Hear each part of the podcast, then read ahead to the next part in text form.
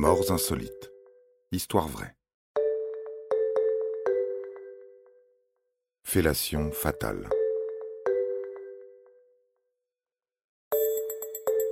Depuis 1848, les présidents de la République se succèdent à l'Élysée.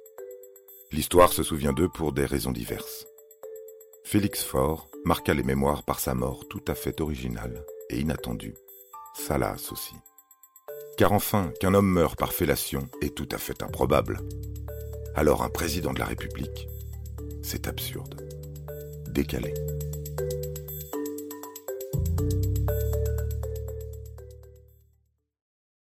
Félix Faure est un produit de la Troisième République. D'origine modeste, il commence comme tanneur et finit président. Il apprécie le faste et l'élégance, ce qui lui vaut d'être surnommé le président soleil par la presse.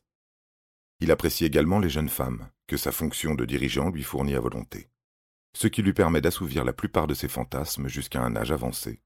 Trop peut-être, il faut savoir s'arrêter à temps. Depuis 1897, la maîtresse en titre se nomme Marguerite Stenheil. Elle est mariée à un peintre auquel le président a passé commande. Mais ce n'est pas pour parler peinture que le chef d'État donne rendez-vous à Meg, comme il la surnomme dans l'intimité. Les talents de la jeune femme, de 28 ans sa cadette, ne sont pas de ceux qu'on expose. Le 16 février 1899, le président appelle Meg pour qu'elle le rejoigne comme d'habitude dans le salon bleu au rez-de-chaussée du palais de l'Élysée. Elle sait comment contenter son Félix. Mais n'est pas le ver galant qui veut, malgré les aphrodisiaques à base de quinine avalée avant chaque visite de la sémillante jeune femme. Alors que sa maîtresse lui prodigue une fellation, comme il les aime tant, le président se sent mal. Son cœur s'emballe, sans que l'amour y soit pour quelque chose. Il râle, s'agrippe au canapé. Alerté par les cris, Le Gall, chef du cabinet, accourt et trouve son patron, le sexe en déroute, agonisant.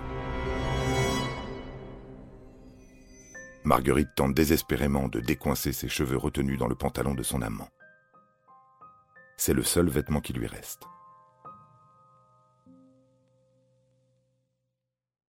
À l'Élysée, on peine à dissimuler le scandale. Le communiqué officiel fera état d'une mort par apoplexie, mais la presse s'en donne à cœur joie. Une vraie aubaine. Jusqu'à Georges Clémenceau, qui aurait eu cette formule en tout point opportune. Fort et retourné au néant. Il a dû se sentir chez lui. Il a voulu vivre César, et il est mort Pompée. Et voilà, vous savez tout sur la mort peu glorieuse de ce don Juan qui n'avait pas les moyens de ses ambitions.